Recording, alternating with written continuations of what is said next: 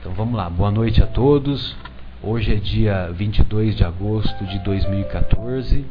Estamos iniciando mais uma edição do programa Momentos Espirituais, programa que é produzido pelo Departamento de Comunicação do Centro Espírita Paulo de Tarso.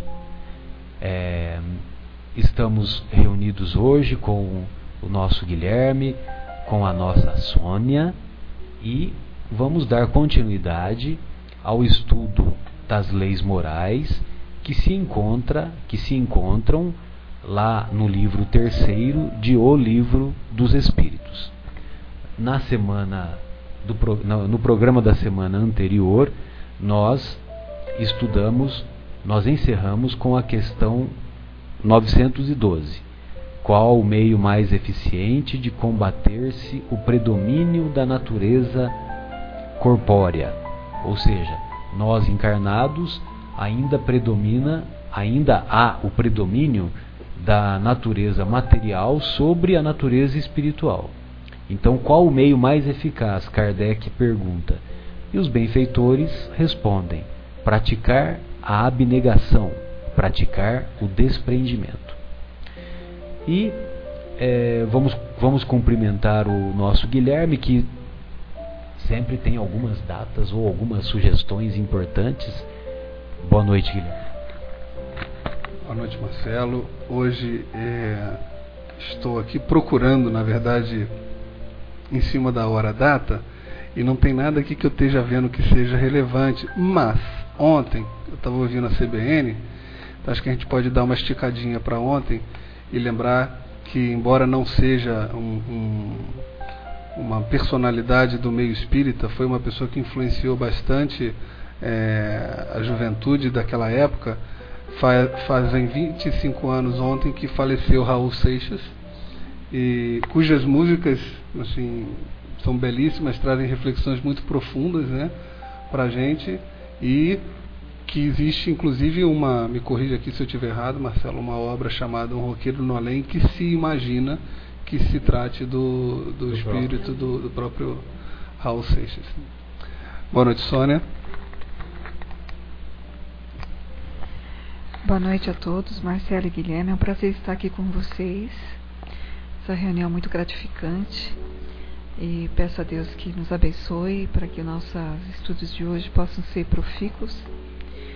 E a, o livro que o Guilherme falou tem tudo a ver mesmo com Raul Seixas. A forma de vida é muito interessante esse livro, mais uma lição de vida para a gente entender o quanto é importante a gente praticar o desprendimento, o quanto é importante a gente dar os valores mais ao plano espiritual, às coisas que pertencem ao espírito usufruiu o suficiente do material, mas sem apego. Né?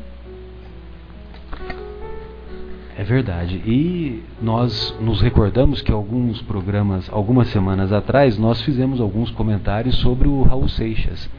E, e justamente é, nós nos recordamos que essa obra, Um Roqueiro no Além, psicografada pelo médium Nelson Moraes, é uma obra é, cujos detalhes, é, detalhes da vida, da intimidade do Raul Seixas, é, puderam ser comprovados a, com a concordância da família, da família do Raul Seixas. Então tem alguns detalhes que se encontram lá na obra contidos e esses detalhes foram confirmados pelos familiares do Raul Seixas.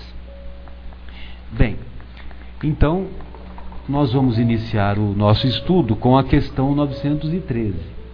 E a questão 913, o Kardec quer saber dos benfeitores.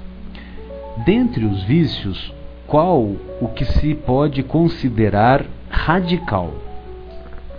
Ou seja, dentre a, as imperfeições, dentre os vícios que possuímos, qual aquele que podemos considerar o radical, aquele que é o básico, que dá origem a todas as outras, a todos os outros vícios e a todas as outras imperfeições. E os benfeitores espirituais respondem com clareza: Temo-lo dito muitas vezes, o egoísmo. Daí deriva todo o mal. Estudai todos os vícios e vereis que no fundo de todos há egoísmo. Por mais que lhes deis combate, não chegareis a extirpá-los enquanto não atacardes o mal pela raiz, enquanto não lhe houverdes destruído a causa. Tendam, pois, todos os esforços para esse efeito, porquanto aí é que está a verdadeira chaga da sociedade. Quem quiser, desde esta vida, ir aproximando-se da perfeição moral, deve expurgar o seu coração de todo sentimento de egoísmo, visto ser o egoísmo incompatível com a justiça, com o amor e com a caridade. O egoísmo, o egoísmo neutraliza todas as outras qualidades. Então vejam vocês que observação profunda que os benfeitores espirituais nos fazem, sobretudo quando além do egoísmo estar na origem, na raiz de todos os males, ele ainda tem essa ação nefasta de neutralizar todas as nossas todas as qualidades que somos portadores. Ou seja, ele neutraliza, ele possui essa capacidade de esfriar os nossos corações.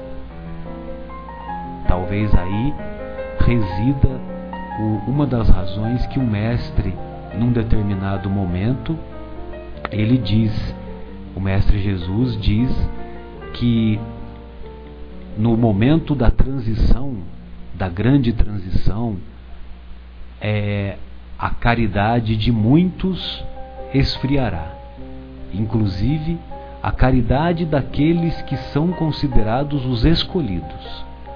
Mas aquele que perseverar até o fim será salvo. Aquele que perseverar até o fim conseguirá obter o resultado, conseguirá superar essa dificuldade, superar esse momento difícil que sem dúvida todos todos no nosso planeta Terra, sem exceção, temos vivenciado. Então, meus caros amigos, o egoísmo é a base de todas as chagas. É a base de todas as chagas morais de que somos portadores.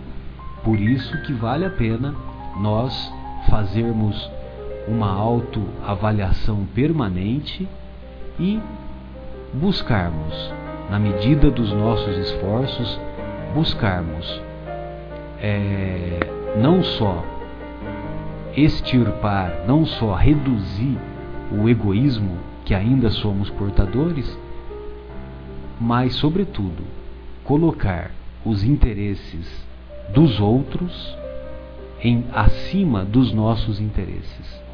Então, quando nós exercitamos a prática de antes ajudar do que ser ajudado, antes consolar do que ser consolado, antes amar do que ser amado, antes perdoar do que ser perdoado, como, como diz aquele poema maravilhoso do Francisco de Assis, aí sim nós estaremos colocando o egoísmo no seu devido lugar e estaremos sim pensando primeiro em dar do que em receber. Sônia, gostaria de ouvir as suas considerações. É, Marcelo, a gente fala egoísmo, mas a gente simplifica um pouco a palavra, que é uma reunião de conjunto de situações, né? Aqui tem um, um dicionário significado.com.br fala que egoísmo é um substantivo masculino que nomeia um amor próprio excessivo, que leva o indivíduo a olhar só para as suas opiniões, interesses e necessidades, e que despreza as necessidades alheias. O egoísmo é exclusivismo que faz o indivíduo se referir tudo a si próprio. É um orgulho, uma presunção. Você vê como está colocado uh, outros tipos de virtudes que a gente precisaria pensar. O egoísmo está atrelado então com orgulho e presunção. A pessoa que, se, que trata só dos seus interesses, que carrega consigo os sentimentos do egoísmo, é adjetivada de egoísta. Em psicologia, a atitude intelectual daquele que tudo que se refere ao, seu, ao próprio eu é chamado de egocentrismo. Só para finalizar, o egoísmo é um comportamento que leva o indivíduo a desejar total exclusividade sobre o seu sentimento alheio, gerando ciúme, um, um sentimento negativo e que, quando exagerado, torna-se uma paranoia. Olha só, um sentimento que a gente acha que é tão simples, que às vezes a gente não dá valor, mas a paranoia tem a raiz dentro do egoísmo. Eu tive a oportunidade de ministrar uma aula ontem, uma aula no primeiro ano mediúnico, a 16 aula, que fala sobre dependências químicas. E dentro deste, deste apanhado, deste, desta aula, né, tem um resumo de várias literaturas, mas o embasamento, principalmente dos indivíduos que acabam entrando nisso, também entra o egoísmo. O fato de ele querer alcançar tudo que ele quer, as coisas para ele, é ele no meio de todas as atenções. E aí a pergunta que foi feita no livro dos Espíritos, por que essas pessoas não conseguem né, sair desta, dessa situação? Porque falta vontade.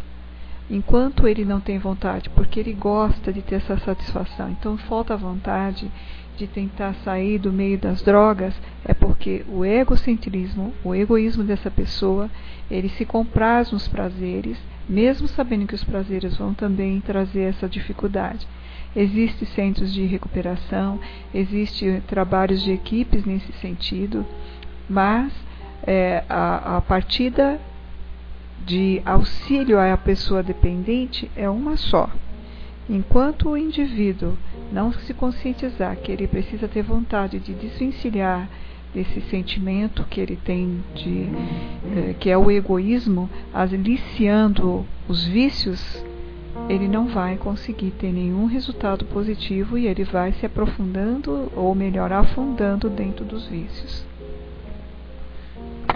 Beleza, Sônia. E, e nós sempre falamos falamos com bastante frequência o Guilherme vai se lembrar, né, que a definição, a definição que, a, que nós aprendemos com a professora Anete Guimarães, ela é bem clara, que o egoísta, ele pensa da seguinte maneira: primeiro eu, depois os meus, aos outros nada. E o interessante dessa definição que, que você nos passou aí, Sônia, é que o, esse comportamento egoísta é, levado ao extremo, ele realmente leva a quadros paranoicos, a quadros de doenças mentais profundas. E nós vamos ver isso com clareza lá no livro no livro Nosso Lar, quando o médico espiritual Henrique de Luna, ainda nos primeiros capítulos lá do, do livro Nosso Lar, se eu não me engano é no capítulo 4, no capítulo 5, o Henrique de Luna faz uma avaliação do comportamento que o André Luiz está assumindo lá, já quando ele já foi assistido, quando ele se encontra, se encontra em recuperação lá no hospital do, do, da colônia Nosso Lar. Então, o, o Henrique de Luna fala com clareza isso para ele, que se ele não modificar esse pensamento egoísta que ele estava apresentando, mesmo lá na colônia, que ele havia, fazia pouco tempo que ele, que ele havia sido socorrido, é, se ele não modificasse, ele ia caminhar para uma doença mental. Olha só que interessante. Então, vejam vocês que a, além de desse comportamento ser corrosivo para a alma de maneira geral, ser um comportamento que estimula que estimula outros vícios, outras imperfeições, como o ciúme, a inveja, o orgulho e tantos outros, uh, ele ainda tem traz esse outro malefício de nos direcionarmos eh, quando em quando em nível extremo a a essas doenças mentais de difícil tratamento. Ah, meu caro Guilherme, gostaria de ouvi-lo. A gente eh, costuma ouvir que se a, o tempo de existência do planeta Terra fosse o equivalente a um dia, o ser humano chegou aqui a 10 para meia-noite, né? Daquele dia. Então, assim, se a gente está tão pouco tempo aqui nesse planeta e há tão pouco tempo a gente saiu da caverna e parou de urrar e começou a falar, que eu acho que é uma das maneiras de a gente conseguir diminuir o egoísmo, é a gente se comunicar e, e ter certo entendimento, conseguir pensar. Né? É, a gente percebe que é uma coisa que leva tempo para conseguir tirar. Por mais que aqui nós estejamos também falando da importância, também é, é, percebemos dentro de cada um de nós essa, essa, essa presença do, do egoísmo. Falando, como, como começamos o programa falando do Raul Seixas, ele tem uma música chamada Eu Sou Egoísta. Eu vou ler duas, dois parágrafos aqui, que é muito legal. Ele fala assim: Se o que você quer em sua vida é só paz, muitas doçuras, seu nome em um cartaz, e fica arretado, seu açúcar demora, e você chora, você reza, você pede, implora. Se você acha que o que eu digo é fascista, mista, simplista ou antissocialista, eu admito, você está na pista. Eu sou ista, eu sou ego, eu sou egoísta, por que não? Então, é, é uma letra. Eu, eu, li dois parágrafos aqui da, da música só, mas vale a pena ler com calma a letra. Qual o título da música? Eu sou egoísta. Eu sou egoísta. É, é bem, bem interessante, né? E aqui também na, na definição da palavra egoísta que eu encontrei, é aquela questão assim, é o hábito, a atitude da pessoa colocar seus interesses, opiniões, desejos, necessidades em primeiro lugar, em detrimento de demais pessoas ou do ambiente. Né? E quando fala do ambiente, não é o, o meio ambiente, o ambiente de uma maneira geral. Então, a gente pensando que é difícil tirar o egoísmo de dentro da gente, e é mesmo, vamos precisar de várias encarnações para que isso aconteça, mas, por exemplo, a gente vai na rua e é muito mais fácil e cômodo para a gente pegar sei lá, tomar um refrigerante e jogar latinha na rua, alguém que cate. Né? Por que, que eu vou levar aquele lixo para dentro de casa? Só o fato da gente colocar o nosso interesse, a nossa comodidade é, em segundo plano e trazer essa latinha para jogar no lixo dentro de casa é um pequeno passo rumo ao, à eliminação do, do egoísmo. Né? É claro que é um, um, um simples gesto existem passos mais importantes e muito mais difíceis, mas é um, um começo. A gente pode ver que é, naturalmente a gente está caminhando para esse, para esse lugar. Perfeito, meu caro Guilherme. Essa da, dessa música aí, que inspiração né, do, do, do Raul Seixas. Muito bom. Bem, então prosseguindo aqui com, com o nosso estudo, então nós vamos observar que lá na questão 914, o Kardec pergunta para os benfeitores: fundando-se o egoísmo no sentimento do interesse pessoal, bem difícil parece extirpá-lo inteiramente do coração humano. Chegar-se-á a consegui-lo? Ou seja, é possível extirpar o egoísmo do coração humano? Muito bem. Aí os benfeitores espirituais, os benfeitores espirituais assim respondem: À medida que os homens se instruem acerca das coisas espirituais, menos valor dão às coisas materiais. Depois, necessário é que se reformem as instituições humanas que o entretêm e excitam. Isso depende da educação. Então vejam vocês o valor que os benfeitores espirituais dão à educação. E nós temos no, no meio espírita é, valorosos estudiosos, entre eles a professora Dora Encontre, e essa professora Dora Encontre, ela faz um trabalho muito bonito e ela fundou a Associação dos Pedagogos Espíritas. Então vejam vocês como é o aprendizado, como é a evolução do aprendizado na sociedade em que estamos inseridos. Há cerca de 200, 300 anos atrás, as pessoas se reuniam em frente a uma fogueira observando um gato ser queimado vivo. Um gato ser queimado vivo. Hoje, felizmente, ninguém mais faz isso. Hoje, não, não só porque é crime, é crime fazer isso, mas pelo, pelo sentimento de piedade que os, que os animais que os animais é, nos transmitem. E, logicamente, que nós podemos dizer com segurança que há um progresso imenso na, realizado pela sociedade humana, mas logicamente que isso é, é um processo, trata-se de um processo. À medida que nós vamos tendo mais conhecimentos espirituais, nós ou seja, à medida que nós vamos amadurecendo do ponto de vista espiritual, do ponto de vista moral, nós vamos ah, estabelecendo que menos valores devem ser dados às coisas materiais e, sobretudo, vamos colocando esse sentimento de egoísmo, de orgulho, de ciúme, de inveja num patamar inferior. Sônia, gostaria das suas considerações. Bom, não é novidade.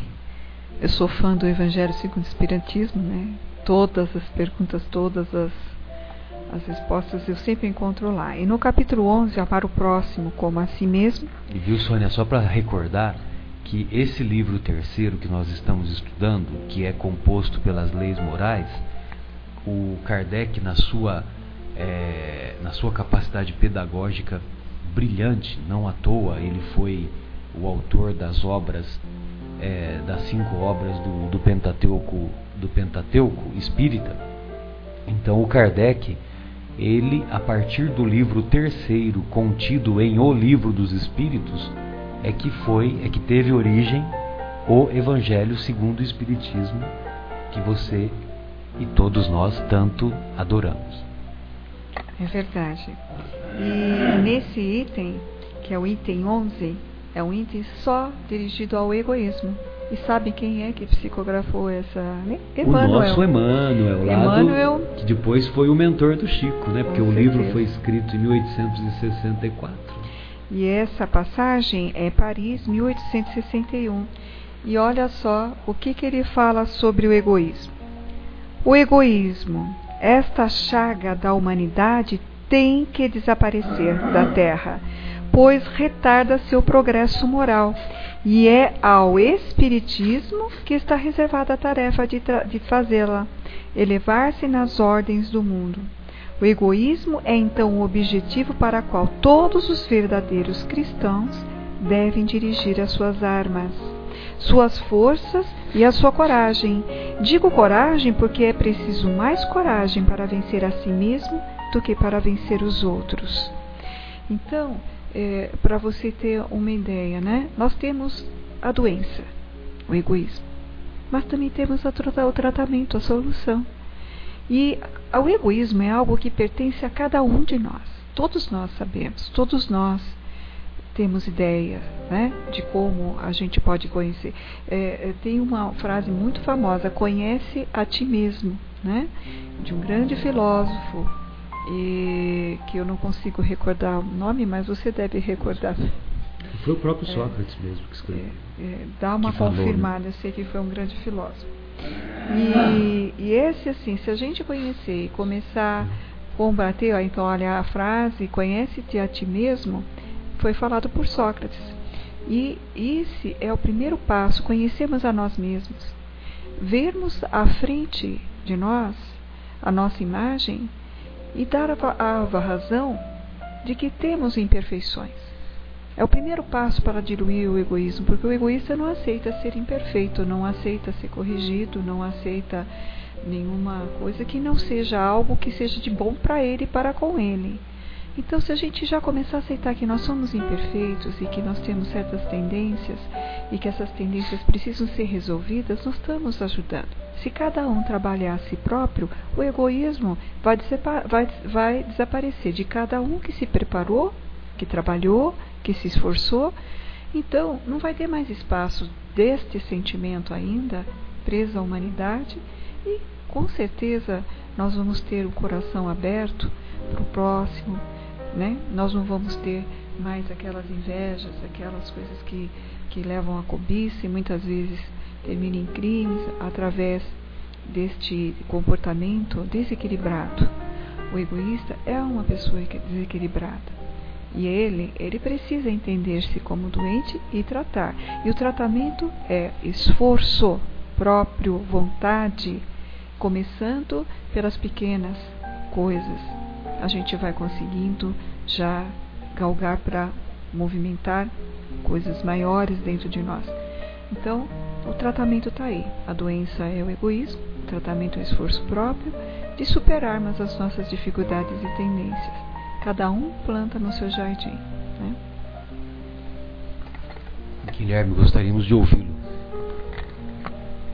É rapidinho, uma provocação, na verdade. Aqui a resposta do, dos espíritos é que à medida que os homens se instruem acerca das coisas espirituais, menos valor dão às coisas materiais. Depois, necessário é que se reformem as instituições humanas que o entretêm e excitam. Entretêm e excitam ao egoísmo, ao ser humano com egoísmo. Isso depende da educação. Então a gente fica é, aqui refletindo nessas instituições e uma delas que eu acho que é muito nociva hoje em dia é a televisão. A gente tem uma telinha em cada cômodo de casa, né? quando, quando pouco temos uma, é, por onde ficamos horas sentados absorvendo informações muito pouco é, edificantes, na, na, maioria das vezes. Sem censura. Né? Sem censura. É, a, a, provocação da sensualidade hoje já virou quase pornografia, as palavras ditas, e, e quando, quando, ainda que não tenha nenhuma palavra de baixo calão, ou nenhuma cena é, sensual ou provocante, a gente percebe que é muito pouco instrutivo, não te traz absolutamente nada. A grande maioria dos programas que a gente tem acesso nesses quase 400 canais que hoje temos condição de ter dentro de casa. E uma provocação para as pessoas que estão nos ouvindo, é que não sei se todos sabem, mas esse ano de 2014, a TV Cultura do Brasil foi eleita a segunda melhor programação do mundo. E quanto tempo a gente passa em frente à televisão vendo, por exemplo, programas da TV Cultura? Que beleza. Eu vou aproveitar esse ganchinho, Marcelo, só um momentinho, porque a televisão realmente ela é hipnotizante. Ela é insinuante, é uma educadora má e ela perverte, perverte conceitos, perverte atitudes, mas tudo bem, o adulto tem até um conceito já pré-concebido e ele sabe triar. E o nosso jovem? Então, como eu trabalho com crianças e eu vejo mães que permitem crianças pequenas verem televisões, e essas televisões com as novelas com cenas picantes, E depois elas não conseguem compreender por que a filhinha de 13, de 12 anos já tem um envolvimento sexual com o namoradinho e engravidam. Entendeu? Já se vestem como mulheres.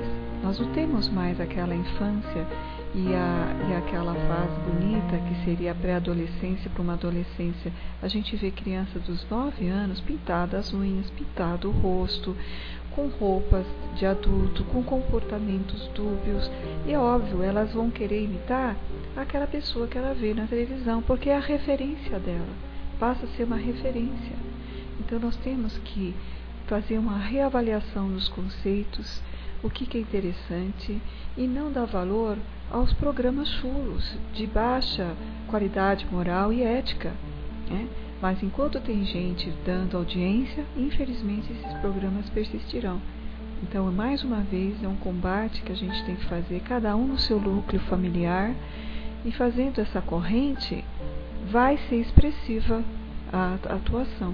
E as programações vão mudar, né? Quem sabe a TV Cultura passa a ser também a televisão mais assistida do que a TV Global, né?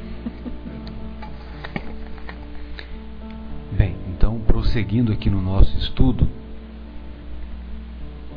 nós vamos encontrar a questão 915, que o Kardec quer saber dos benfeitores. Por ser, por ser inerente à espécie humana, o egoísmo não constituirá sempre um obstáculo ao reinado do bem absoluto na Terra? Então o Kardec está preocupado porque o egoísmo ele pertence à espécie humana. E será que sempre ele vai se constituir um obstáculo para que o bem, para que o bem real seja implantado na Terra? Aí os benfeitores assim respondem: É certo que no egoísmo tendes o vosso maior mal. Porém, ele se prende à inferioridade dos espíritos encarnados na terra e não à humanidade mesma. Ora, depurando-se por encarnações sucessivas os espíritos, se despojam do egoísmo, como de suas outras impurezas. Não existirá na terra nenhum homem isento de egoísmo e praticante da caridade? Há, sim, há muito mais homens assim do que supondes. Apenas não os conheceis, porque a virtude foge à viva claridade do dia. Desde que haja um, por que não haverá dez? Havendo dez, por que não haverá mil? E assim por diante. Então vejam vocês que é, as pessoas que são portadoras de virtudes, sem dúvida, justamente por, por serem portadoras da virtude, talvez a maior virtude que é a humildade, elas ah, elas praticam aquilo que o mestre nos ensina de que a mão esquerda não deve saber o que faz a mão direita. Então, as pessoas virtuosas, sem dúvida, elas elas não não gostam, não partilham de de ficar atrás de, dos holofotes, dos holofotes do dia, de ficar mostrando o seu trabalho, de ficar é, fazendo propaganda daquilo que elas fazem. Então, essas pessoas virtuosas, no silêncio das suas atitudes, do seu trabalho, da sua dedicação, elas fazem o seu trabalho de formiguinha incessantemente. Só que essas pessoas, essas pessoas, infelizmente, não são valorizadas como deveriam ser. Então vejam vocês, hoje nós estamos aqui É uma sexta-feira, 23 de agosto de 2014, à noite. Neste momento, muitos crimes, sem dúvida, estão sendo praticados. Muitos crimes estão sendo praticados. E a, a mídia, de maneira geral, não, não só a televisão, o jornal, agora os portais que se encontram na internet, os, as emissoras de rádio, etc, etc, elas dão muito mais valor aos crimes que são cometidos e, e vão divulgar esses crimes do que dariam valor para aquelas pessoas que neste momento, por exemplo, estão ouvindo pessoas à beira do suicídio nos CVVs que conhecemos, nos centros de valorização da vida, pessoas que se dedicam a resgatar do abismo do suicídio aqueles que ligam para essas instituições e que ficam ouvindo atentamente e através através de técnicas e através de muito carinho, muito amor, estendem a mão para essas pessoas à beira do suicídio e conseguem resgatar essas pessoas. Aí nós perguntamos: quantas emissoras, quantas emissoras de rádio, de televisão, quantos portais de internet divulgam esses acontecimentos? Então fica aí o questionamento que, que devemos fazer para que nós estejamos atentos, uma vez mais, de colocar em prática mais esta lei cósmica que o Mestre veio nos ensinar. Não saiba a vossa mão esquerda o que faz a direita. Logicamente voltada para a prática do bem. Sônia, queremos ouvi-la. Disserte sobre o tema, 40 minutos. Olha, é um tema tão polêmico e a gente pode passar uma noite toda. Tão empolgante, né? né? E, e a gente tem que enfrentar essa situação mesmo, né?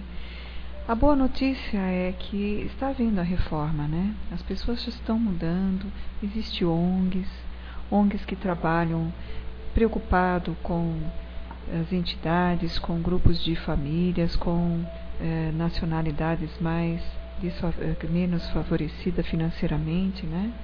Então isso já mostra que eh, há, não é só o lado ruim, né? Há já um, um certo desprendimento do, dos responsáveis e com um olhar terno para aqueles que são necessitados. Né? Nós temos aí o surto de embola na Nigéria, quantos médicos saem do conforto dos seus lares dos países desenvolvidos e hoje e foi entregam... hoje tenho nós recebemos a notícia do primeiro caso aqui no Brasil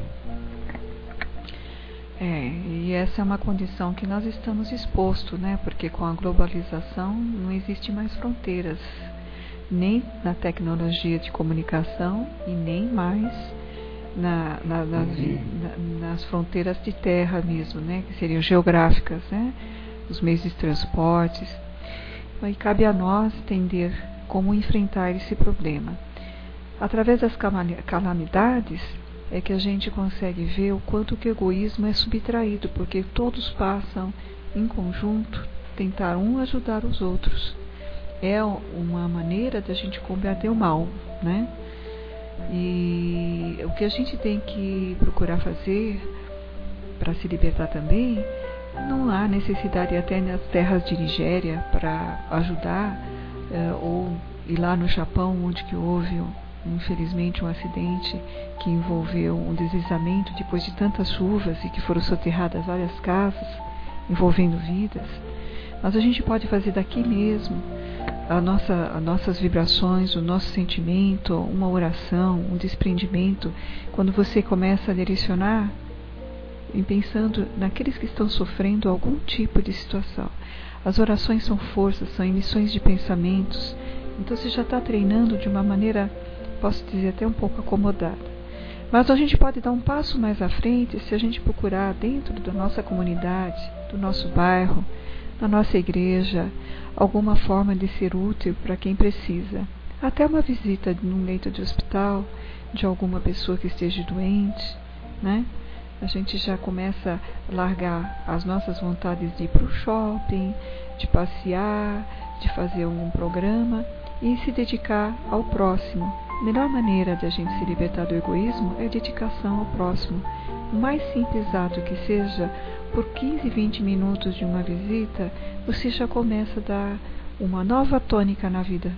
Você já começa a ter uma nova solução. Agora, o mais importante de tudo isso, que a gente sem pedir vem uma recompensa, um bem-estar, uma felicidade que a gente nunca vai conseguir achar na compra de alguma coisa do shopping, de alguma vestimenta, de alguma coisa que a gente fez, porque é um, um bem-estar muito grande e permanente. A compra do shopping não dura cinco minutos, depois você já fica, até esquece o que aconteceu. Então é um sentimento envolvente e que a gente procura, devemos procurar, desde as pequenas coisas, otimizar na vida. Né? Quem faz o bem, recebe o bem, cara pálida. Como diz o nosso querido Agnello, né? É, me lembrei aqui, quando você estava falando, da experiência do marshmallow com as crianças, né? Que colocaram algumas crianças na sala, é, de frente para um prato de marshmallow, e ficaram filmando sem que elas soubessem. E entra uma pessoa e fala: Olha, você pode pegar o marshmallow e comer. Só que se você esperar 20 minutinhos, quando eu voltar, eu te dou dois marshmallows. E aí ele sai da sala, a pessoa sai da sala e fica filmando e a reação das crianças é muito engraçada, que ela fica se contorcendo ali e a grande maioria não entra e come o marshmallow, mesmo sabendo que depois teria dois, né? E acho que embora é, você tenha dito que a gente tenha maior prazer na, na, na, na, solidariedade, na ajuda e tudo mais, às vezes realmente o prazer imediato diz mais pra gente. Talvez ir ao shopping comprar alguma coisa é, represente mais prazer e a gente nem perceba o segundo marshmallow que pode ganhar depois. E esse depois pode ser até depois de desencarnado, né? Então é uma coisa que a gente precisa refletir. Essa semana teve a passagem do, do Roger Abdelmaci. Estou lendo aqui, senão eu não saberia dizer o nome dele. Aquele médico que violentou diversas pacientes, né, tido como o, o maior especialista no Brasil em reprodução humana e tudo mais.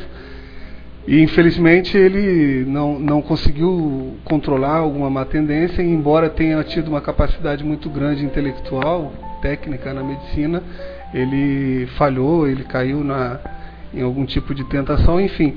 Mas eu, eu, o que eu queria dizer, eu vi na reportagem as mulheres que foram por ele violentadas falando: Nossa, eu não estou acreditando que esse dia chegou. Eu estou muito feliz. Esse cara vai para cadeia. Então aquela aquela sensação de ódio né, aquele conforto delas de saber que aquele monstro está na cadeia, é uma coisa que, honestamente, eu olho e falo assim, eu entendo perfeitamente, porque talvez eu estivesse sentindo a mesma coisa se eu estivesse ali no lugar delas ou como pai de uma daquelas mulheres, né? Então, é muito difícil a gente conseguir ver uma situação dessa e falar, não, ele tropeçou no caminho, eu preciso entender, né? Quer dizer, o, a questão do perdão também, né? Tem a ver um pouco com essa, essa coisa do, do egoísmo. E não sei se tem relação, e aí, assim, por, por desconhecimento meu, é, num, num, assunto mais evoluído dentro da doutrina, me ajuda aqui. Eu não sei se tem relação os signos do zodíaco com, de alguma maneira, porque eu, eu fico lembrando aqui, quando a gente estava falando de pessoas que são altruístas, que o altruísmo é o oposto do egoísmo, né? É, eu, eu, eu conheço pessoas que são até chatas, no sentido de querer ajudar. Aquela pessoa que você fala assim, gente, meu, cuida da tua vida, pelo amor de Deus, sai daqui. Né? Aquela pessoa que você vê que está se virando sempre para ajudar os outros, de forma que às vezes até incomoda. E a pergunta que eu fiz, que eu estava refletindo aqui, a maioria é aquariana. Não sei se tem alguma relação, mas de qualquer maneira, assim, a gente percebe que existem pessoas sim que têm essa característica, né? Se a gente começa a parar e pensar, existem pessoas que é, é, se anulam até às vezes e, e, se dedicam a outras pessoas de forma completamente natural. Elas precisam até daquilo, né? Você percebe que se ela for sozinha, ela está roubada, porque para ela ela não tem que se cuidar, ela cuida dos outros, né? Bom, Guilherme, em relação à questão que você colocou dos, dos signos do zodíaco, é, se você for ler a, toda a codificação, não há nenhuma menção né, sobre, sobre essa história. Existem especialistas nessas áreas é, que fazem comentários é, delineando é, perfil psicológico dos mais variados signos. Mas, volto a lhe dizer, na codificação você não encontra nenhuma referência. O que, o que eu sei de uma referência é sobre a numerologia.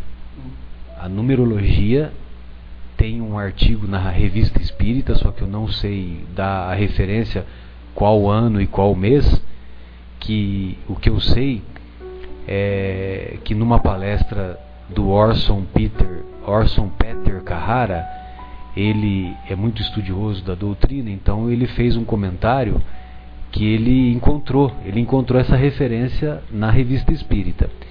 Então ele diz assim que quando quando vocês estiverem mais evoluídos do ponto de vista moral, nós os ensinaremos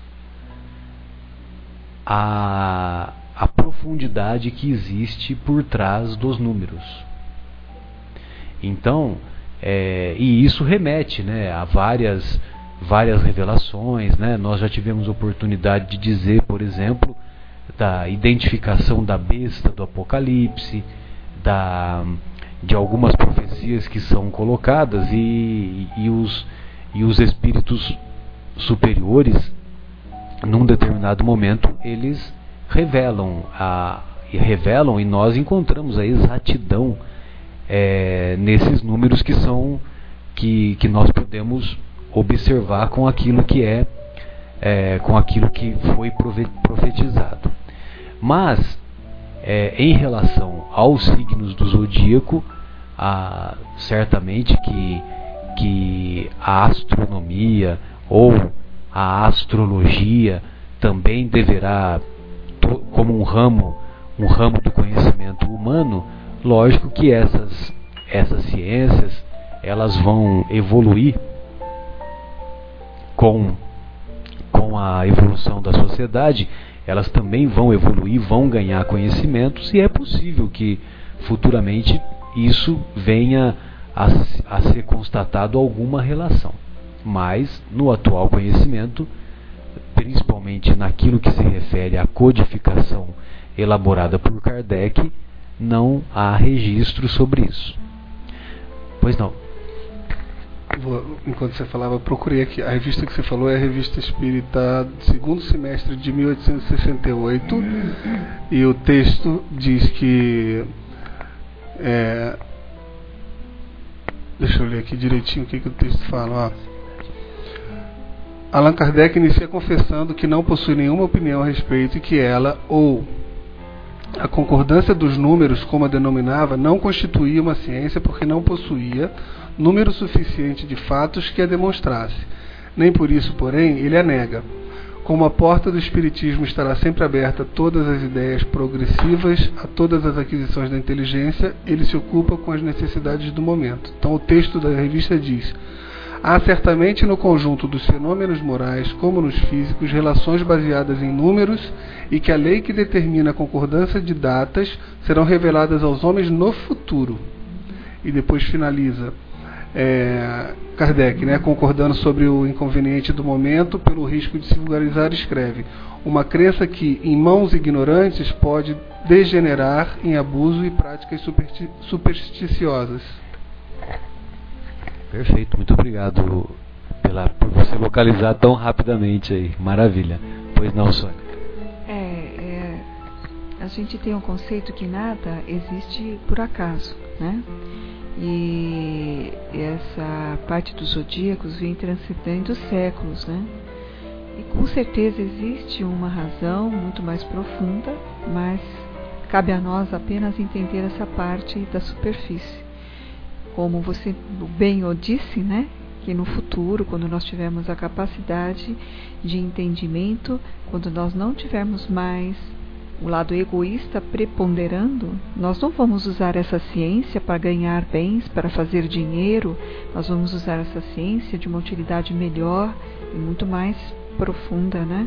E é por isso que a gente tem que entender que nós permeamos um solo de um planeta que ainda tem o conceito mais arraigado no conceito de provas e expiações. Então, o que significa isso? Que o número de espíritos que já está na casa de 7 bilhões e 200 milhões, acabei de ver isso daí no Google essa semana. Habitantes no, encarnados, é, né? espíritos é, encarnados. De, de espíritos encarnados, com uma proposta de observação que em 2050 vai chegar na casa dos 9 bilhões de, de habitantes encarnados, ou seja, espíritos encarnados, nós estamos ainda em diferentes níveis de evolução. E cada um compete a sua, a sua, o seu exercício, a sua prova, a sua expiação. E então, por estarmos aqui ainda neste patamar, significa ainda que nós temos o egoísmo muito preso em, nossos, em nossas atitudes e nossos sentimentos. E o que significa? Mais uma vez, usar o remédio de remoção, porque a transformação já está em, em processo. Conta-se a espiritualidade que de 100 anos antes de Kardec lançar o Livro dos Espíritos já estava iniciando e que isso vai ser finalizado agora em 2057. Em 2057 é que vai ter a, a finalização dessa, dessa transformação planetária para finalmente chegarmos no mundo de regeneração. O que, que é o mundo de regeneração? é um mundo bem melhor do que nós temos agora. A tecnologia vai trazer uma qualidade de saúde, de vida muito melhor. Nós vamos estar aqui com um, um, um, uma maneira de nós nos arrecadar forças para passar as, as, nossas pequenas expiações, que a gente ainda vai ter que espiar algumas provinhas, mas de uma forma mais branda, mais light, né? E a gente tem que fazer um esforço muito grande para permanecer nesse solo. Porque se nós não conseguirmos mudar o nosso padrão vibratório, nós não vamos encaixar nesta condição que o planeta está se transformando. Então, vocês não se surpreendam pelas revoluções que vai ter tecnologia, das revoluções que já estão tendo, né? E que já estão têm algumas promessas de futuro maravilhosas, principalmente no campo da medicina, nas revoluções que vai ter na arte, nas revoluções que vai ter na educação, né? e, e na cultura, e se Deus permitir, com certeza, na política, né? que até a forma de gerenciamento das nações, do povo, vai ser uma forma muito melhor do que nós temos agora, despretensiosa, com sabedoria mais profunda, e a gente vai ter um verdadeiro conceito de justiça e de tudo, né? que nós prezamos, que nós oramos, que nós rezamos, né? E todo mundo quer o melhor para cada um, né? Não num sentido egoísta, mas no sentido até para a humanidade inteira. Então, a, eu acho que a lição de hoje é uma reflexão profunda da gente, de nós mesmos, e entendermos que o egoísmo, todos nós somos portadores, não, não existe nenhum ser isento aqui que não seja portador, e que nós devemos fazer um esforço para combater. Quer comentar mais alguma coisa?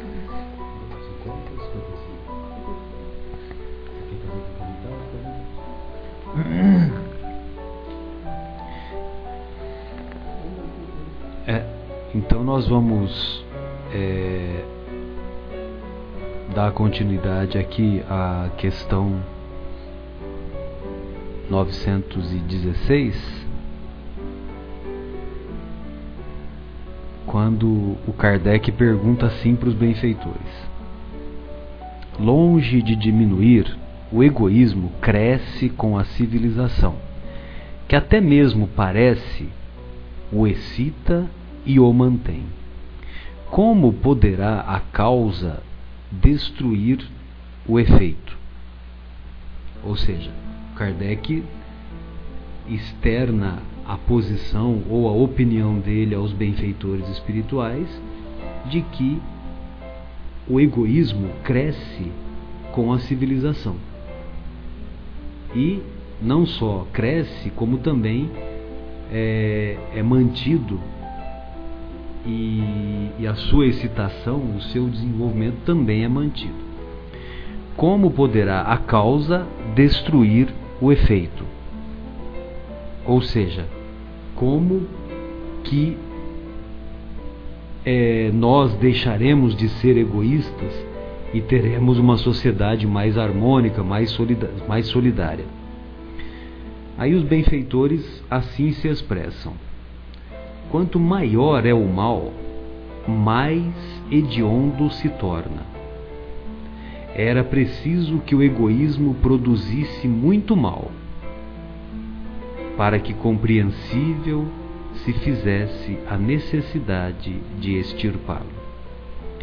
Quando se houverem despojado do egoísmo que os domina, os homens viverão como irmãos, sem se fazerem mal algum, auxiliando-se reciprocamente, impelidos pelo sentimento mútuo de solidariedade. Então, o forte será o amparo e não o opressor do fraco. E não mais serão vistos homens a quem falte o indispensável porque todos praticarão a lei de justiça. Esse o reinado do bem que os espíritos estão incumbidos de preparar. E aí eles fazem uma referência para que nós busquemos a questão 784. Se você puder fazer essa busca, Guilherme, eu vou aceitar por causa que aqui vai ser difícil para mim. Então veja vocês, vejam vocês que colocação que os benfeitores fazem. Que que era preciso que o mal ou que a situação se agravasse para que nós compreendêssemos a necessidade de extirpar, de acabar com o egoísmo. Pois não, Sônia? na verdade, é quando entra o caos, né? Quando você enfrenta o caos causado pelo egoísmo, e é a saturação, é quando a humanidade vai falar basta, chega. É a mesma história que aconteceu do aumento do, da, da, da passagem, é, questão de centavos, né? E os próprios políticos falaram, nossa, mas por causa de 5 centavos. Por causa de 20 povo, centavos, né? 20 no, centavos. o ano passado, né? Nas, naquele movimento das manifestações que começaram pela melhoria dos transportes. Justamente. Os 20 centavos foi a gota d'água. Na verdade, ele é simbólico. O Jô Soares, ele faz uma, uma apologia bem interessante dos 20 centavos, ele lançou e, e ele foi muito feliz na exposição esses 20 centavos virou muitos 20 é, centavos de reclamação de todos os tipos é, de Ele enumerou os 20 itens. É, né? 20 it em 20 itens, os 20 centavos, enumerando as insatisfações do povo, muito bem redigida, por sinal, vale a pena a gente rever. Então, é isso aí. Quando as pessoas cansadas, elas, elas se obrigam a tomar uma atitude porque nós, uh, a pessoa, uh, na verdade a humanidade é um pouco inativa, né? Ela, ela vai aguardando, vai aguardando, vai aguardando, até o momento que ela fala chega. Aí todo mundo pensa, mas nunca age. E quando todos pensam e agem ao mesmo tempo, pronto, aí você tem uma atitude é, formalizada. E eu acho que vai ser pelo mesmo caminho. O ensaio foi feito ao, no ano passado com a história dos 20 centavos mas a humanidade vendo tantas atrocidades e que parece que estão aumentando cada vez mais, de forma abusiva, entrando nos nossos lares, através do nosso sistema de vida, da nossa economia, nós vamos cansar dessa situação e vamos tomar uma atitude também. Mas vai ser uma fase difícil. Então, e uma outra coisa que, que eles colocam aqui na questão é que, é, e que a gente até já tem visto, embora o, o, o, Guilherme até vai me ajudar nessa opinião, porque eu, eu não, não me iludo e não acho que é o um mundo maravilhoso da nossa sociedade. Mas nós temos percebido alguns avanços. E mesmo no, no mundo corporativo, no mundo das empresas, até 20 anos atrás, talvez até, talvez nem tanto, o Guilherme talvez possa me corrigir ou me, me esclarecer. É, até 20 anos atrás, aproximadamente, é, não se falava em, em, em distribuir com os funcionários de uma empresa, por exemplo, os lucros obtidos pelos, pelos donos das empresas, pelos patrões. Então, veja você que, pelo menos, Pode até ser que, que, essa, que essa repartição dos lucros com os funcionários pode até ser que exista no papel e não esteja sendo feita efetivamente, ou então se ela está sendo feita é de uma maneira muito pequena, não significativa. Mas olha só o que, que os benfeitores falam: que nós vamos compreender que nós devemos, nós homens, devemos viver como irmãos e aí o forte será o amparo e não o opressor do fraco. E não mais serão vistos homens a quem falte o indispensável. Então, é, porque todos praticarão a lei de justiça. Então vejam vocês que, é, apesar de, ter, de termos atitudes ainda embrionárias na, na nossa sociedade, mas nós já estamos falando e comentando sobre isso. Eu me lembro que até a década de 70, mesmo o começo dos anos 80, é, não se falava em ecologia, não se falava em preservação do meio ambiente, não se falava em, em, em, em qualidade de água, não se falava em, em esgoto, levar água e esgoto, né, saneamento básico para todas as regiões. Né? Então, quer dizer, nós podemos dizer com certeza que há um avanço na sociedade, não só no nosso país, estou dizendo nos países de maneira geral. É isso mesmo, Guilherme? O que, que você tem a me dizer sobre as empresas? Eu me lembro, Marcelo, quando a gente estava entrevistando o Geraldinho, que ele contou que uma, uma vez o Chico estava contando uma história, que ele estava ali na, no abacateiro, e veio uma senhora conversar com ele e disse, seu Chico, eu, eu sou uma pessoa que eu eu dou esmola para quem precisa, eu faço caridade, dou minhas roupas, dedico algumas noites cozinhando numa instituição perto de casa. Mas esse negócio aí, né, de encarnação, de espírito, não, eu não acredito muito não. E diz que Chico virou para ela e falou assim: Ah, minha irmã, então você está muito melhor do que a gente. Porque a gente faz isso na maioria das vezes pensando numa vida melhor no mundo espiritual. Estou aqui fazendo isso tudo para me purificar e estar. Tá e ela não, ela embora não acreditasse em nada daquilo, ainda assim ela fazia tudo aquilo, né? Então, é, Marcelo, trazendo para o mundo das empresas, eu penso que eu acho muito pouco provável que realmente seja é, uma, uma postura altruísta a, a questão da divisão de lucros, é muito mais uma questão de como que eu consigo motivar para ter uma produtividade melhor. Mas é um primeiro passo, antigamente isso nem existia, né? Então, assim, antigamente, aliás, alguns poucos anos atrás, a gente nem salário dava, era escravo e pronto, né, que trabalhava. Então, é, eu acho que é o caminho, acho que a gente está fazendo um, uma jornada. Penso que a questão da, da transformação que o mundo está passando, que o planeta está passando, é, invariavelmente precisa ter aquela limpeza né, que a gente estava comentando, de tirar alguns espíritos daqui que estão impedindo que o planeta progrida. Então, quando a gente vê a, a, tanto a questão das empresas, por exemplo, a, o presidente do Valor Jornal, do, do, Jornal Valor Econômico, que é o Alexandre Caldini, né, ele é um espírita estudioso da doutrina e ele coloca, é, assim, ele fala bastante como que é fácil o espiritismo ou tirando qualquer denominação religiosa, o cristianismo conviver no mundo capitalista. Né? Se os lucros não precisarem ser cada vez maiores, mas sim o que dá a, a, o, o, imprescindível para os donos, é, e então os lucros poderem ser melhor divididos, a quantidade de trabalho ser melhor distribuída entre os colaboradores de uma empresa, que é perfeitamente possível a gente ser cristão, ético e honesto dentro do mundo capitalista.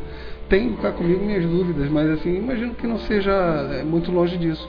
E da mesma maneira, quando a gente pensa no governo dos povos, a gente vê a, a, as cifras quando a gente fala de roubo, a gente vê cifras que eu não consigo nem imaginar quantos zeros tem aquelas cifras que a gente ouve no, no, no noticiário. Então, se nossos governantes, ou se os governantes de uma maneira geral do mundo fossem mais éticos, mais honestos e tivessem melhor administração da, das riquezas do país, eu acho também que a gente talvez não, não tivesse nessa nessa, nesse capitalismo selvagem, onde todo mundo desconfia de todo mundo, onde a gente tenta o máximo guardar o que a gente pode, porque a gente não sabe o dia de amanhã. Então, eu, eu, eu penso que assim, é, é o caminho que a gente está seguindo, mas precisa passar por essa limpeza. Né? Acho que sem essa limpeza não, não consigo enxergar uma, uma melhoria. É, Guilherme, essa limpeza ela já está procedendo é, segundo Divaldo Franco, né, também, ele já falou que os últimos indivíduos que reencarnaram até 1999, espíritos ainda recalcitrantes, espíritos atrasados, cultivadores do mal, que são dadas a oportunidade para esses espíritos, para eles terem um mundo melhor, para dar uma referência positiva para eles, essa, essa referência positiva de mostrar que sim, você pode viver, que você pode ter uma casa, que você pode trabalhar, que você pode ser honesto, que você pode procurar uma outra forma de viver sem precisar roubar, sem subtrair as pessoas, sem procurar é, ficar numa vida sem significado, não querendo estudar, não querendo. É o que a gente chama de uma vida vadia, né? é, e vazia também, né? porque é vazia de valores. Então esses espíritos, eles, é, eu estava pensando isso essa semana, inclusive, eu falei, bom, se é, o que nasceu em 1999 estaria completando neste 2015 15 anos, né? Automaticamente. Então é, são esses adolescentes que a gente acaba pegando aí na mídia, que roubam, que assaltam, que estão dentro da composição de, de gangues, de, de grupos, né? que infelizmente, apesar de todas essas informações positivas de ele poder se melhorar, eles ainda têm uma preferência pela própria eh, qualidade de evolução que eles são portadores. Né? Eles nunca vão poder dizer para a espiritualidade superior que eles não tiveram oportunidade, que é por isso que eles são assim. Né? Então, é uma situação para nós sermos exemplos para eles e para eles também ter uma condição de ter tido um planeta melhor, um planeta evoluindo, um planeta que a gente tem uma qualidade de vida boa, água encanada, calor em casa, né? Nós temos chuveiro, temos tudo. Imagina os, o, o, os nosso planeta há 300 anos atrás, as dificuldades que tinham, né? É, e é isso que é interessante a gente comentar nessa situação, que esses espíritos ainda permeiam o solo, é, mas vão ser removidos. E segundo o Divaldo Franco, né, é, o planeta simplesmente vai ter uma outra atmosfera, ou melhor dizendo, uma outra psicosfera a partir de 2057. A partir de 2057 já estamos um caminho andado aí, que vai pegar bem essa geração, são os nossos filhos, os nossos netos. E oxalá se a gente pode ter condição de voltar aqui, né? E, e curtir esse planeta numa, numa atmosfera saudável, sem. Isso vai virar passado, isso vai virar coisa de museu. A, a, as matanças, as doenças, tudo isso não vai mais ser permitido neste ambiente aqui no planeta Terra e vai virar história de museu. E eu estou rezando para que esse dia chegue. Todos nós, né? Em falar em, falar em rezar, eu, eu, me lembrei aqui de falar uma coisa que não tinha falado quando estava falando dos governantes. É, a, a, a gente sabe, né, a, a doutrina nos ensina que nós quando viemos para cá, para o planeta, para encarnar, nós fizemos é, uma, uma programação, né? Se não foi compulsório, a gente fez uma, uma programação. E, e esse planejamento, eu, eh, a gente pode imaginar que os governantes também passaram por ele. Né? Então, o, o, o desafio que eles têm não é pequeno.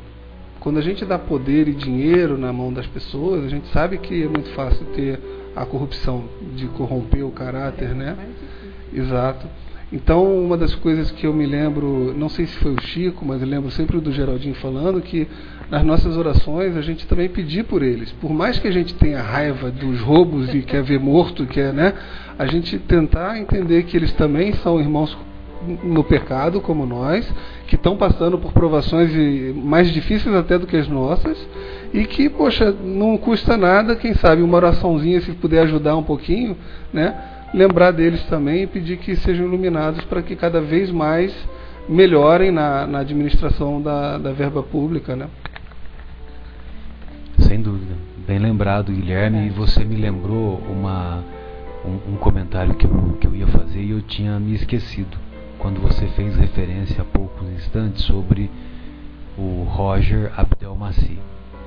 E, e eu me lembro de um pensamento ou de uma orientação que é dada pelo Bezerra de Menezes, inclusive pelo espírito de Bezerra de Menezes, inclusive pela é, pela mediunidade do, do nosso Divaldo Pereira Franco.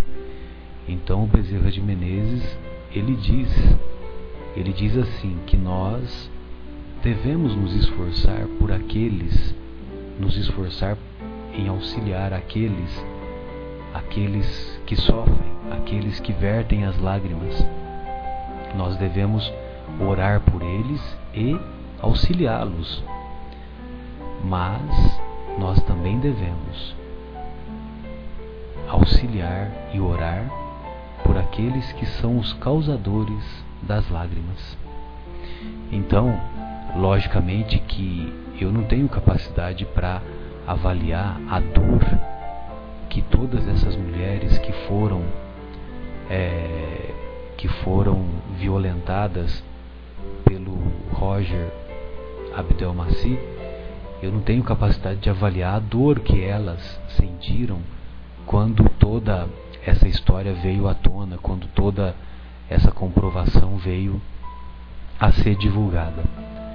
Mas eu também nutro ou procuro nutrir um sentimento de piedade, um sentimento de compaixão, também pelo, pelo Roger Abdelmaci, que não teve forças suficientes e sucumbiu à aprovação que certamente essa ele já, já exibia essas tendências ou essas tendências negativas e que quando ele se viu na posição de agir como como oportunista daquela, daquela situação que as mulheres se encontravam sedadas, de colocar a cabo as suas intenções menos evoluídas, menos elevadas. Então, eu particularmente é, procuro observar como uma pessoa doente da alma, uma pessoa que uma pessoa que nutre, ou, ou melhor, uma pessoa que violenta outra, aproveitando-se de que ela está sedada, é a mesma coisa que você ter relação com alguém ou com um cadáver, que em, em psiquiatria é, se define como necrofilia. Necro, cadáver. Filia, afinidade, né? afinidade por cadáver. Ou seja, ele, talvez, ele nem tinha esse conhecimento, nem acabou se envolvendo de maneira equivocada e nós não somos ninguém para julgar. Mas ele acabou infelizmente sucumbindo, não teve forças suficientes para superar essa aprovação. É interessante isso porque eu, eu vi essa parece que o Marcelo falou do Divaldo Franco falando sobre Bezerra de Menezes Por que, que nós devemos orar por aqueles que fazem o mal, por aqueles que prejudicam, por aqueles que, que, que destroem, por aqueles que estão trazendo a desgraça para uma família, para um pai de família, para uma mulher, para umas crianças, e a gente acaba ouvindo sempre histórias com crimes hediondos, né? Por quê? Porque esses, eles estão cometendo mal. E eles terão que voltar para resgatar. Então, eles ainda vão passar por um caminho muito difícil, não só dentro do mundo espiritual, pelos obsessores que o acompanham, pelos crimes, mas também redimir com todo o mal com todas as pessoas que ele prejudicou. E aqueles que foram prejudicados, aqueles que foram lesionados de alguma forma, esses estão se redimindo. Porque de alguma forma, algum crime no passado que foi ocasionado por eles próprios, hoje eles estão na fase de resgate. Então, essa é a, a, a, situação em que se objetiva orar por aqueles que estão causando, nós temos que ter pena, piedade, porque são crianças que fazem coisas erradas e que vão ter que ficar de castigo, vão sofrer pelas consequências que fizeram, e aí eles vão ter que voltar e ressarcir. E Jesus fala: Não subirás aos céus, ou seja, não galgará eh, mundos melhores, a evolução, até não pagar o último centil. E aí é que é aplicativo da justiça. Muitas vezes que passa despercebida pela lei dos homens, ela é corrigida e não passa despercebida pela lei, lei divina. Então não cabe a nós mesmos julgar, porque Deus sabe a cada um a sua sentença e ele sabe o como e, e, e deverá é, ser feito essa justiça. Daí dá para entender que o nosso planeta reza mais tristezas do que alegrias. Isso está no Evangelho segundo o Espiritismo, no terceiro livro, Meu Reino Não É Deste Mundo, no, no item 19, né, que nós temos que passar ainda por isso, porque é uma necessidade ainda da, da nossa evolução. Então, e, e vale a pena a gente recordar, nós recordarmos que aqueles que sofrem uma injustiça estão se depurando, enquanto que aqueles que praticam a injustiça estão se comprometendo. Bem, então nessa questão ainda vale a pena um comentário sobre é, os benfeitores. O Kardec faz uma referência nessa questão 916 ele faz uma referência lá no finalzinho para nós nos reportarmos à questão 784. É isso mesmo, Guilherme? Isso mesmo. Então vou ler aqui a questão 784. É, bastante grande é a perversidade do homem. Não parece que, pelo menos do ponto de vista moral, ele, em vez de avançar, caminha aos recuos. E a espiritualidade amiga nos diz que enganas-te, observa bem o conjunto e verás que o homem se adianta, pois que melhor compreende o que é mal e vai dia a dia reprimindo os abusos. Faz-se mister que o mal chegue ao excesso para tornar compreensível a necessidade do bem e das reformas. Então aqui é aquela história que a gente estava falando do, de ver o gato queimando, né? É, e essa questão está lá na Lei do Progresso, no capítulo 8 do Livro dos Espíritos. É uma referência muito, muito bem colocada aqui e que me remete a uma reflexão que vai ficar aqui como o meu boa noite. A, a gente sabe que o Livro dos Espíritos foi é, é, compilado com o Kardec enviando perguntas para diversos é, médiums, que onde coletava aquelas respostas, fazia aquela, a comparação para ter certeza de que não havia nenhum tipo de influenciação, que aquela resposta era a mais pura possível. É, por outro lado, a gente vê que as perguntas saíam da cabecinha dele, né? Aquela sim saía dali da fonte única.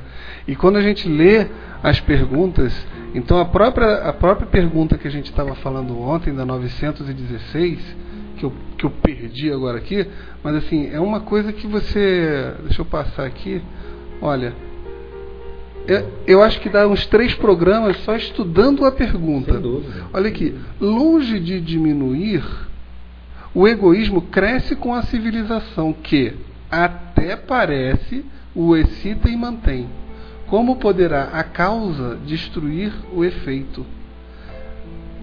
E também essa pergunta 784 que ele faz a, a menção, bastante grande a perversidade do homem. Não parece que, pelo menos do ponto de vista moral, ao invés de avançar, ele está recuando? Ou seja, a gente vê que a, a a inteligência e a, a lógica da cabeça de Kardec para aliar as respostas dos espíritos com as próximas perguntas que ele ia fazer, é um negócio ali absurdamente fantástico, inacreditável.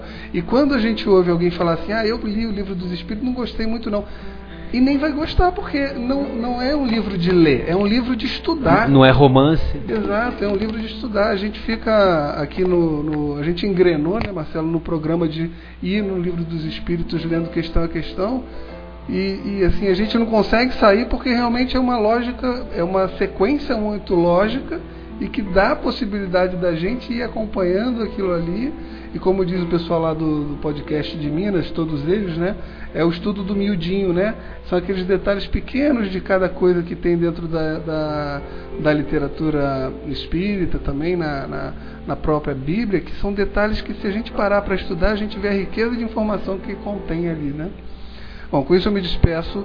A gente finaliza o programa de hoje.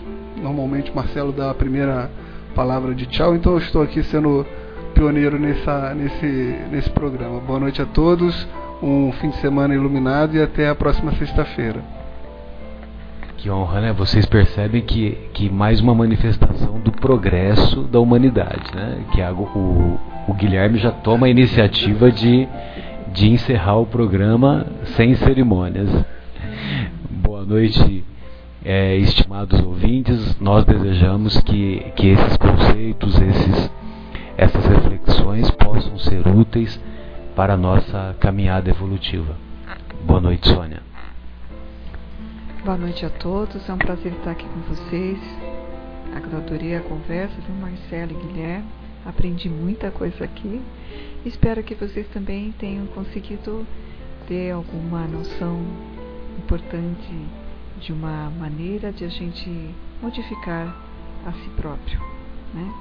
E Desejo a vocês um excelente fim de semana e até segunda-feira, até sexta-feira que vem, se Deus quiser.